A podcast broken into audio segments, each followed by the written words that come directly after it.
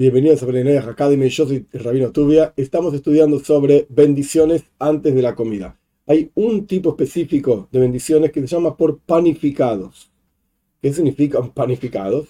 Panificados es todo lo que tiene que ver con harinas, específicamente de 5 granos concretos, trigo, cebada, centeno, espelta y avena, pero no son pan.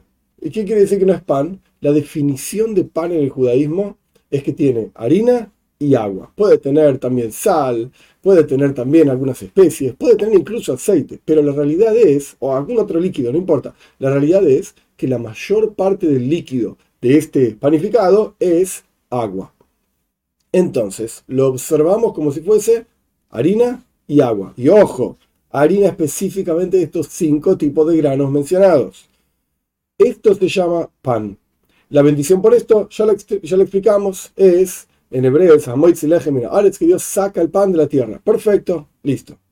Pero panificados significa diferentes productos hechos con estos cinco tipos de granos, la harina de estos cinco tipos de granos, pero que la mayor parte del líquido no es agua, sino que puede ser aceite, puede ser azúcar, puede ser jugo de uva, jugo de naranjas, jugo de alguna otra cosa, etc. Entonces esto no se considera legalmente, alárgicamente, pan, sino que se consideran panificados. Entonces hay una bendición específica para este tipo de productos, que es la bendición de los panificados. ¿Cómo es la bendición? Está, como ya expliqué varias veces en los textos de la aplicación, etc. La bendición es, bendito eres tú, Señor o Dios, Rey del universo, que crea diferentes tipos de alimentos. Llamamos a los panificados alimento porque satisfacen el estómago. Por, por llamarlo de alguna manera, te llenan, etc.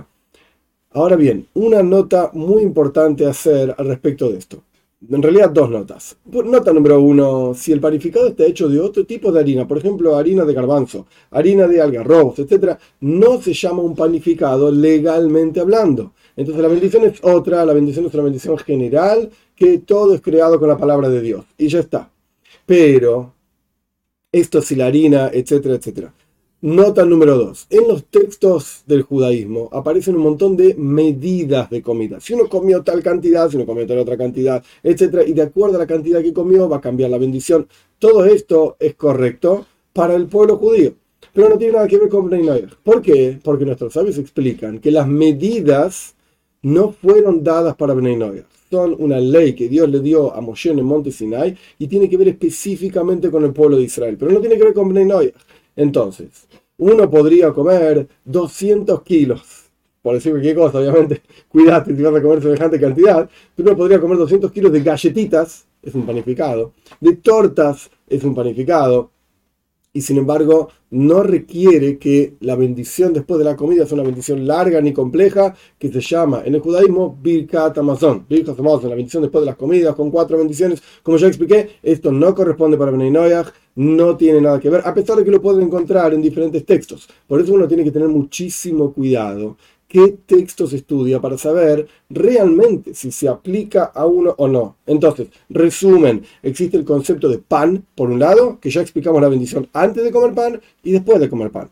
Y existe un concepto que se llaman panificados, que no es pan legalmente hablando, alágicamente hablando, que tienen su bendición antes de las comidas. Y la bendición después de las comidas puede ser la misma bendición que dijimos anteriormente al respecto del pan, o puede ser una bendición que incluye todo tipo de comidas, como ya explicamos en una clase anterior.